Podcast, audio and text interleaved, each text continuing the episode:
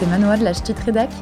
Avec Romaric, on vous propose de revenir sur les trois événements politiques qui ont marqué les deux dernières semaines. On essaiera de voir plus loin en interrogeant les faits et en les analysant pour aller au-delà des arguments de façade et tout dire des enjeux qui se jouent.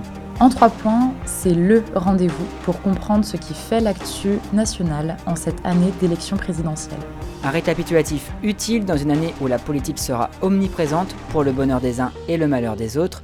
Vous écoutez En 3 points, le podcast qui prend le temps de comprendre, loin des débats hystérisés des plateaux TV et loin du buzz. Bienvenue.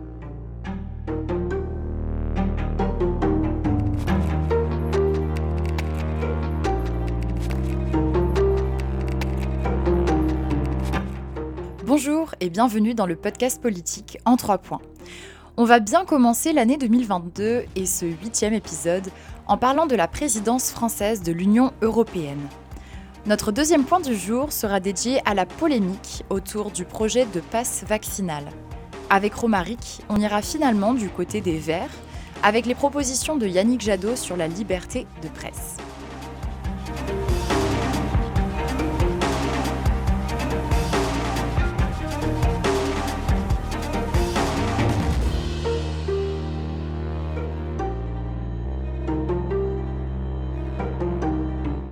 Pour la première fois depuis 14 ans, la France a pris la présidence du Conseil de l'Union européenne dès ce 1er janvier 2022. Pour fêter ça, le drapeau européen a été installé le 31 décembre sous l'Arc de Triomphe de manière temporaire, en remplacement au drapeau français. Cette initiative n'a pas été au goût de tous, notamment de la droite et de l'extrême droite. Une provocation pour Marine Le Pen, un outrage pour Éric Zemmour ou bien encore une initiative qui consiste, selon Valérie Pécresse, à effacer l'identité française. Ce drapeau européen a été retiré dans la nuit du samedi 1er au dimanche 2 janvier, conformément au timing prévu, comme l'a assuré l'Élysée à l'AFP. À l'occasion du début du lancement de la présidence française de l'Union européenne, des dizaines de monuments tels que la Tour Eiffel se sont également parés de bleu, couleur de l'Europe, à travers toute la France durant cette première semaine de janvier. À vous, chers auditeurs, chères auditrices qui nous sommes de plus en plus euh, fidèles, nous vous souhaitons une excellente année pleine de réussite et de bonheur, hein, pourvu que celle-ci soit l'occasion de retrouver un débat apaisé et sain, alors qu'en avril se tiendra euh, l'élection présidentielle. Vous n'êtes pas sans le savoir. Et on peut le dire, 2022 a démarré sous les chapeaux de roue. La première grande polémique n'a pas tardé. Manoa nous l'a dit, hein, l'exposition du drapeau européen sous l'arc de triomphe a ému la classe politique en particulier la droite et l'extrême droite, plus que l'exposition de cet étendard, c'est la substitution de celui-ci avec le pavois français qui a indigné les souverainistes. Précisons néanmoins que le drapeau français n'est exposé sous l'arc de triomphe qu'à l'occasion des grandes cérémonies. Hein. De substitution, il n'est donc pas question. La présidence française du Conseil de l'Union européenne a donc commencé avec une polémique, et comme toujours une polémique occulte bien souvent l'essentiel.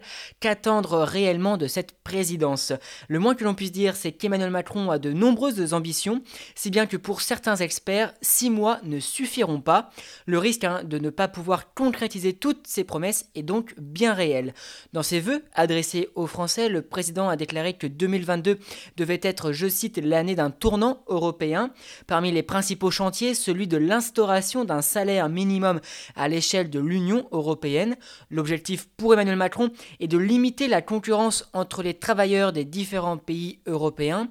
L'autre grand défi de cette présidence est la régulation des géants du numérique, une ambition en écho avec la politique nationale française, puisque la France a été l'un des premiers pays à taxer le chiffre d'affaires des géants du numérique. C'est la fameuse taxe GAFA entérinée en 2019. Enfin, autre volet et non des moindres de cette présidence française de l'Union européenne, la réformation de l'espace Schengen afin de mieux protéger les frontières, notamment face aux crises migratoires un sujet qui sera assurément au cœur de l'élection euh, présidentielle en avril prochain.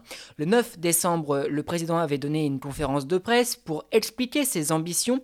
Emmanuel Macron avait déclaré euh, souhaiter une Europe puissante dans le monde, pleinement souveraine, libre de ses choix et maître de son destin. Fin de citation. En 2017, l'Europe représentait une part non négociable du combat idéologique du président, un marqueur même. Cinq ans plus tard, Emmanuel Macron compte bien euh, remettre le couvercle. Hasard du calendrier, la présidence française de l'Union européenne chevauche la campagne présidentielle, de quoi alimenter euh, les débats sur la place de la France dans la construction communautaire.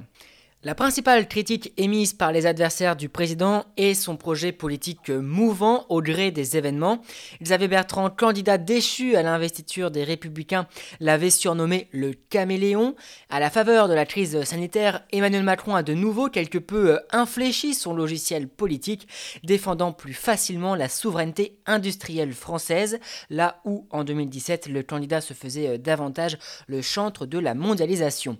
Pousser l'idée d'un salaire minimum européen euh, visant à empêcher le dumping fiscal entre les 27 États membres permet de donner corps à son idée de souveraineté européenne. Rappelez-vous, hein, en 2017, le débat lors de la dernière présidentielle avait été âpre sur les travailleurs détachés, ces citoyens européens envoyés pour travailler dans un pays euh, communautaire autre que celui dont ils sont originaires. En investissant ce sujet, Emmanuel Macron euh, marque également sa division avec le Rassemblement national. Premièrement, le parti d'extrême droite n'a pas toujours été très clair sur ses intentions envers l'Union européenne. On se rappelle du dossier euh, embarrassant lors du débat de l'entre-deux tours, Marine Le Pen peinant à clarifier sa position sur l'euro. Depuis, il ne semble plus être question d'une euh, sortie nette de la monnaie unique de la part du Rassemblement national. Désormais, Hein, c'est davantage une opposition directe et frontale avec Bruxelles qui semble être privilégiée, tenir tête à l'exécutif européen, quitte à désobéir, c'est ce que propose l'insoumis euh, Jean-Luc Mélenchon ou encore le communiste Fabien Roussel. Rares sont les candidats pour 2022 à investir autant le sujet de l'Europe. C'est un pari euh, qu'entend mener Emmanuel Macron, une manière de s'identifier, de se démarquer également et ainsi de perpétuer son pas de deux avec le Rassemblement national, tout faire pour éviter que ne revienne le traditionnel clivage gauche-droite qui pourrait dès lors bénéficier à Valérie Pécresse aux dépens d'Emmanuel Macron. Hein. L'Europe est pour les macronistes une réponse au nationalisme.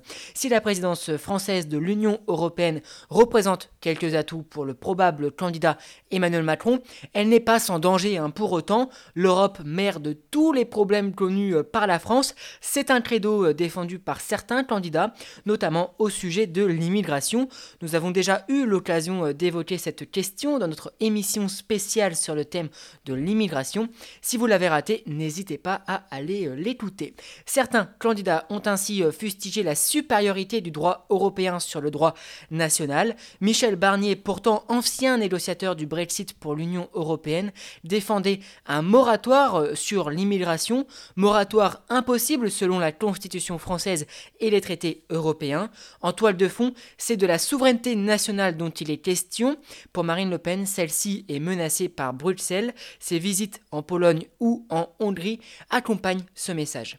Pourquoi donc la présidence française de l'Union européenne n'est pas nécessairement une bonne chose pour Emmanuel Macron Selon un sondage Elab pour les échos daté du 6 janvier dernier, 39% des interrogés estiment que l'Union européenne apporte autant d'avantages que d'inconvénients. Seuls 27% considèrent qu'il y a davantage d'intérêt à appartenir à l'Union européenne que euh, d'inconvénients. Surtout, les Français s'intéressent guère à la politique communautaire, trop complexe, jugée trop bureaucratique, il n'est pas dit que les électeurs se passionnent réellement pour la présidence française de l'Union européenne, alors même que dans le même temps, la campagne présidentielle battra son plein.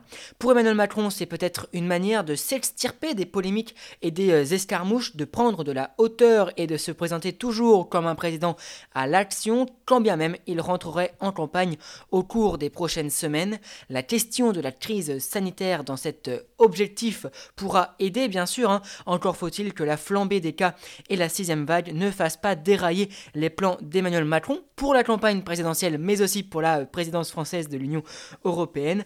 Nous le verrons dans le point euh, qui suivra. Un président qui assume sa fonction jusqu'au bout et dans le même temps un président euh, candidat à sa réélection. La ligne de crête est très mince, gare à la confusion.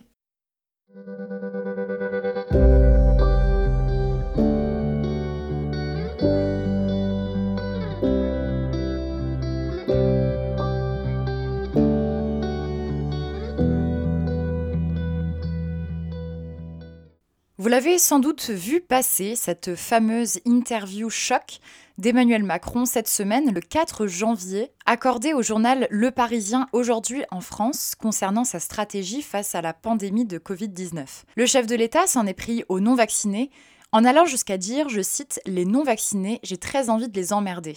Et donc on va continuer de le faire jusqu'au bout.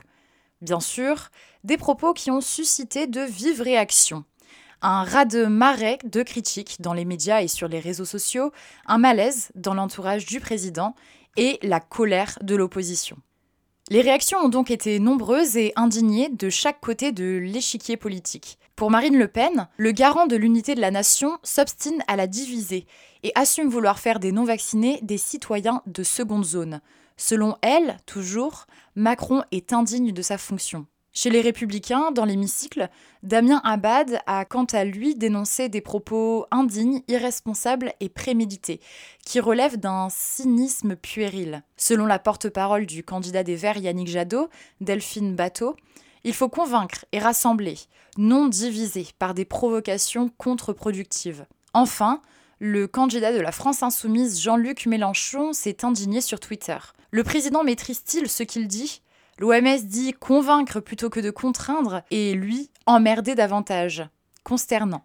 Fin de citation. Président et candidat de la difficulté de jongler entre les deux costumes. La sortie d'Emmanuel Macron sur les personnes non vaccinées le démontre. Lu dans l'interview du Parisien le mardi 4 janvier en plein examen du projet de loi sur le pass vaccinal à l'Assemblée nationale, la phrase a suscité un tollé unanime de la part des oppositions. Un président ne devrait pas dire ça, ont notamment euh, réagi les adversaires d'Emmanuel Macron. Pire, pour Marine Le Pen, il ne s'est jamais considéré, je cite, comme le président de tous euh, les Français. Pourtant, Emmanuel Macron euh, avait essayé ces dernières semaines de rassembler, faisant notamment son mea culpa sur les mots blessants qu'il a pu avoir au cours de son quinquennat. On ne fait rien bouger si on n'est pas pétri d'un respect infini pour chacun, avait déclaré le président lors de son interview bilan sur TF1 le 15 décembre dernier. Le président allait même plus loin, accusant la décontextualisation d'une partie de ses propos. Alors recontextualisons. L'interview donnée aux Parisiens était en réalité un échange entre les lecteurs du journal et le président. Emmanuel Macron répondait à une question d'une infirmière qui l'alertait sur les déprogrammations d'opérations en raison de la euh, saturation des services d'urgence et de réanimation. Au fond, hein, le président n'a pas varié dans sa stratégie, porter la contrainte sur les personnes non vaccinées encore et toujours. C'est d'ailleurs l'objectif avoué du pass vaccinal qui doit désormais être examiné par le Sénat.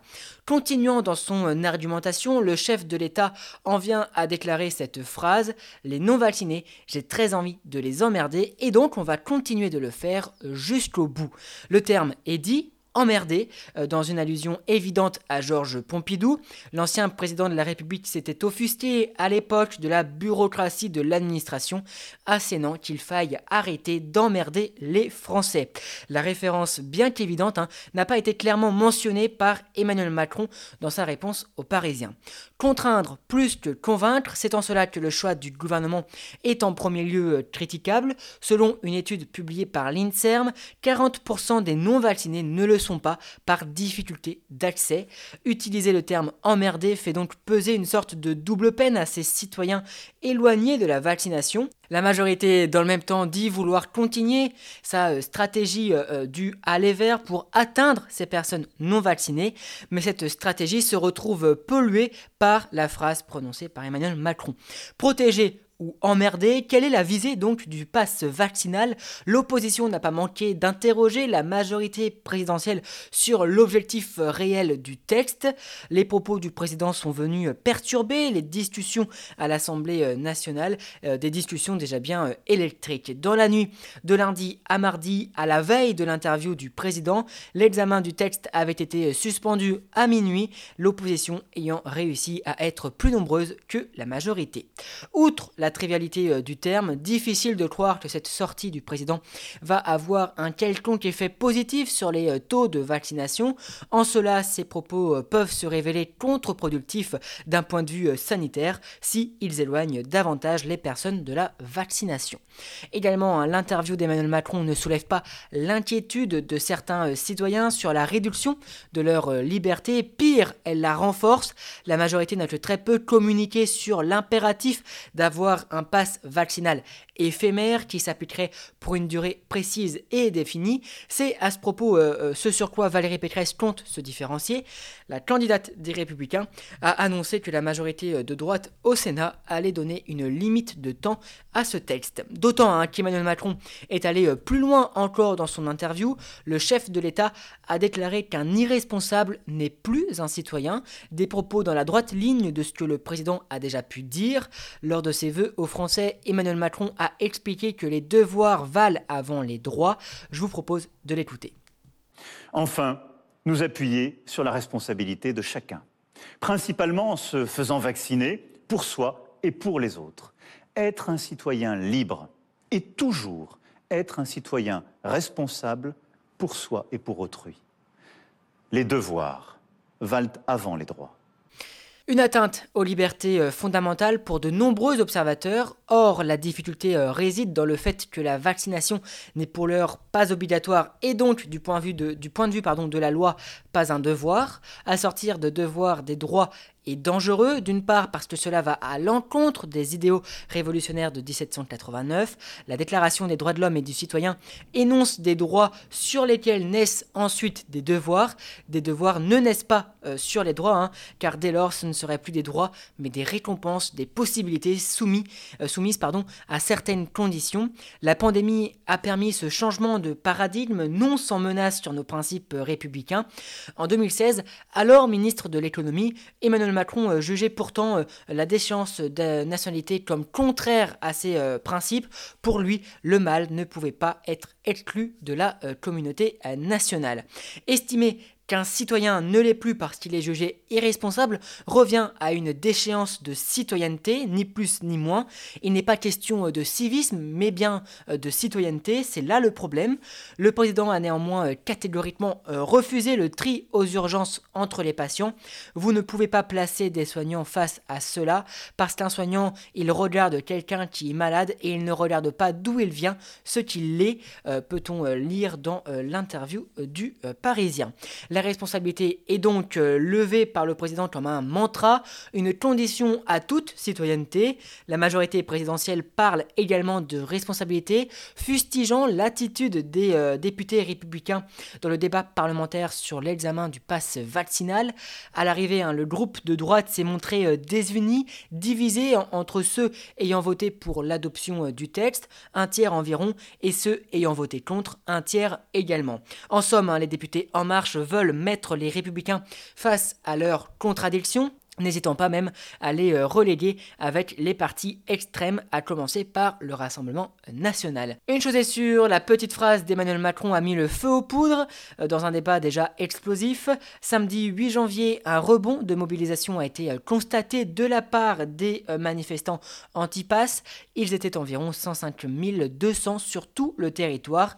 Un regain de participation à mettre au crédit en partie de la sortie du président qui n'est pas de nature à apaiser et à convaincre. Emmanuel Macron a fait un fin calcul politique ici. Hein. Premièrement, la polémique suscitée par sa sortie euh, peu habituelle, on peut le dire, de la part d'un président, a fait euh, les gros titres pendant plusieurs jours, imposant un écran de fumée sur la situation réelle des hôpitaux qui, pendant ce temps, sont toujours sur la corde raide. Euh, ce que l'écologiste Sandrine Rousseau n'a pas manqué de dénoncer dans un tweet. Très malin politiquement, on ne va parler que de cette phrase pendant plusieurs jours et pas du tout de la situation de l'hôpital au moment où cela va euh, tanguer. Fin de citation. Le président capitalise également sur un ras-le-bol général de la euh, population dans un langage populacier. Euh, dans un sondage BVA, BVA pardon, Pour Orange et RTL, 58% des Français déclarent approuver ces propos euh, sur le fond, tandis que 63% sont en désaccord avec la formulation et le choix des mots. Emmanuel Macron euh, divise pour mieux régner, oubliant qu'il est encore le président de tous les Français pour encore quelques mois, euh, d'autant que paradoxalement, hein, il entend œuvrer pour l'union. Dans ses voeux, il a appelé à rester unis, bienveillants et solidaires, un message devenu contradictoire avec l'interview donnée aux Parisiens. Emmanuel Macron prend le risque de faire dire à de nombreux Français séduits par sa mue euh, que finalement il n'a pas euh, changé. Ce clivage ne lui coûte néanmoins pas cher, il connaît hein, sa popularité et sa euh, stabilité dans les sondages, il rassemble de fait sa base électorale pour une candidature de plus en plus probable. Emmanuel Macron n'a pas caché son envie de se représenter, il l'a dit d'ailleurs lors de cette interview, cette décision se consolide en mon En désirant euh, emmerder les non-vaccinés, Emmanuel Macron cherche à séduire, il enfile le costume de candidat, oubliant qu'une grande partie de la population attend toujours de lui la résolution de la crise sanitaire en tant que président, euh, du risque donc de la confusion, davantage encore quand on prétend défendre la raison. Une chose est sûre, par cette phrase, Emmanuel Macron fait une croix sur la nuance, clive davantage la population en deux camps, ce qui n'est pas sans risque pour la démocratie.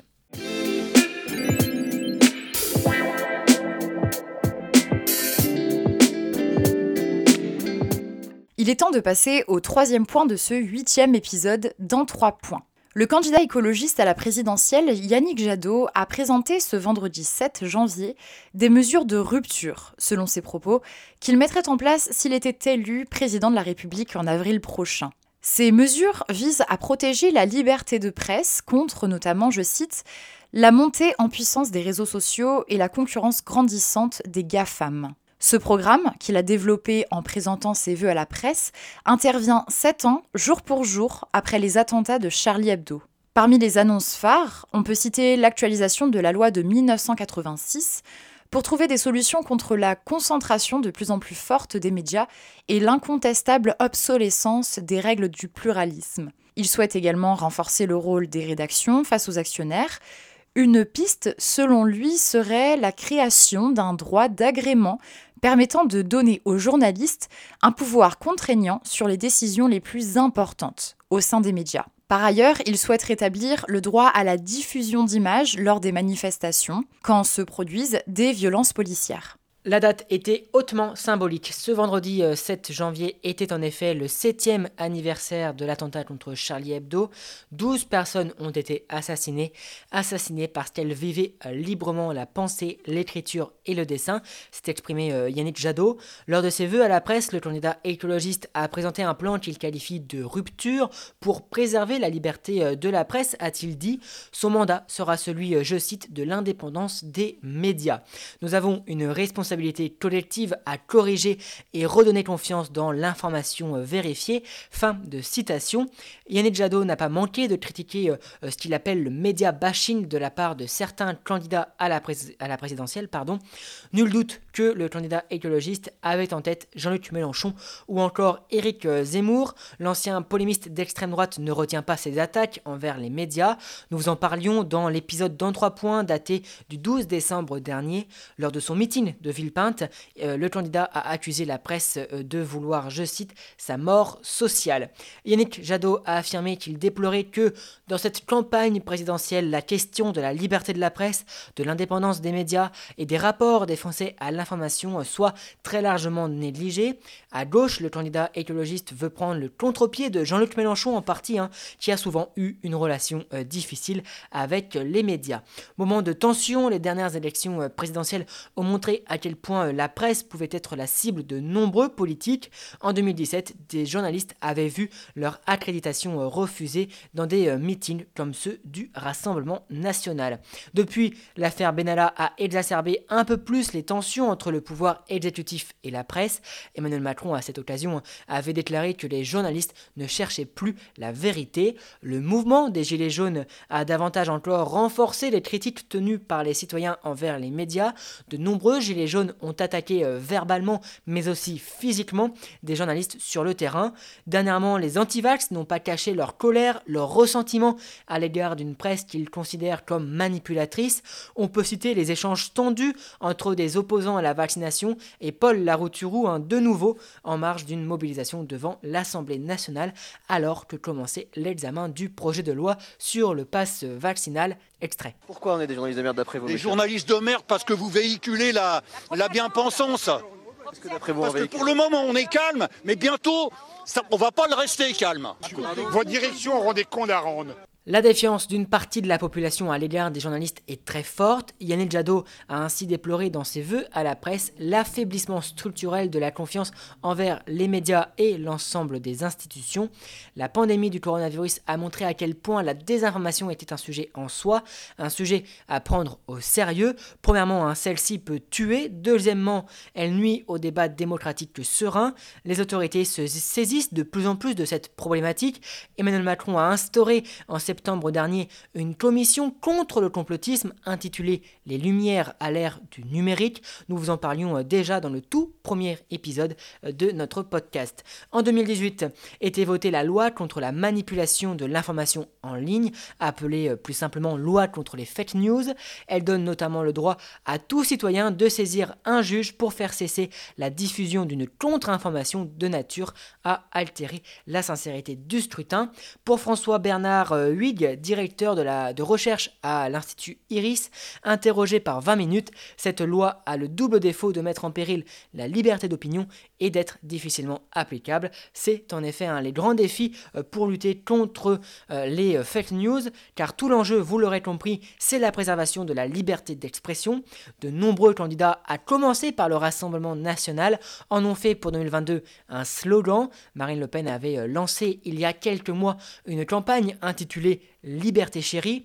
Or, au nom de cette même liberté, le parti est supposé permettre aux journalistes le plein exercice de euh, leur métier pour être en parfaite euh, cohérence avec leur slogan. La crise sanitaire planant toujours sur le scrutin, les médias auront assurément un rôle à jouer. Pour certains, la campagne sera même télévisuelle. Cet automne, les émissions politiques se sont multipliées, rivalisant toutes de concepts. Il y a eu euh, par exemple Face à la rue hein, sur CNews, l'interview également du président sur TF1 intitulée Où va la France? Le débat entre Éric Zemmour et Jean-Luc Mélenchon sur BFM TV le 23 septembre a réuni euh, quant à lui 3,8 millions de téléspectateurs. La question d'une privatisation de l'audiovisuel public a également été posée par Marine Le Pen ou encore Éric Zemmour. Tous deux veulent privatiser euh, Radio France et France Télévisions. Je pense qu'il faut supprimer euh, la redevance pour que le service public cesse de nous raqueter, puis de nous cracher au visage, avait lancé Éric Zemmour en octobre dernier. Quant à Marine Le Pen, euh, ce serait une manière de rendre 2,8 mi- 8 milliards aux euh, Français. En filigrane, on vise l'OPA sur ces chaînes que l'on juge dans l'imaginaire de par leur histoire indépendante. Polémique après euh, polémique, euh, peut-on considérer le débat euh, comme apaisé et constructif? Les médias devront sans nul doute tout faire pour le permettre. Ce sera là l'une des principales manières de se démarquer du chahut-bahut que les réseaux sociaux connaîtront de leur côté. C'est avec euh, ce troisième point que se termine en trois points. On se retrouve le dimanche 23 janvier pour un tout nouvel épisode. En attendant, euh, agréable rentrée à toutes et tous. J'en profite pour vous rappeler que Manoa et moi allons vous proposer très prochainement des éditions spéciales pour décortiquer, faire toute la lumière sur les programmes des candidats et des candidates à la euh, présidentielle.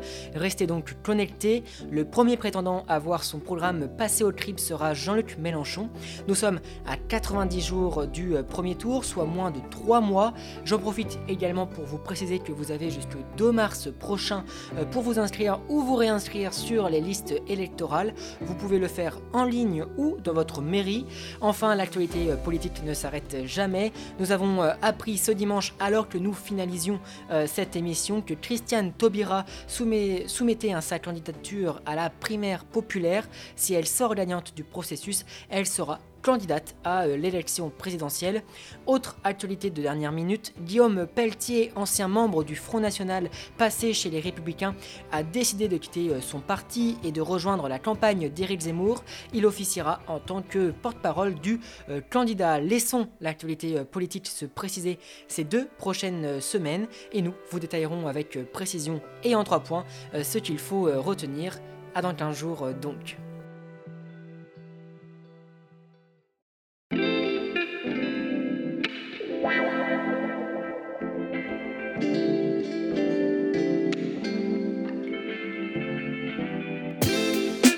En points, c'est terminé pour aujourd'hui. On se retrouve donc dans deux semaines pour un nouvel épisode. D'ici là, et pour ne rien louper, vous pouvez vous abonner à la chaîne Les Podcasts de l'âge sur toutes les plateformes. À bientôt!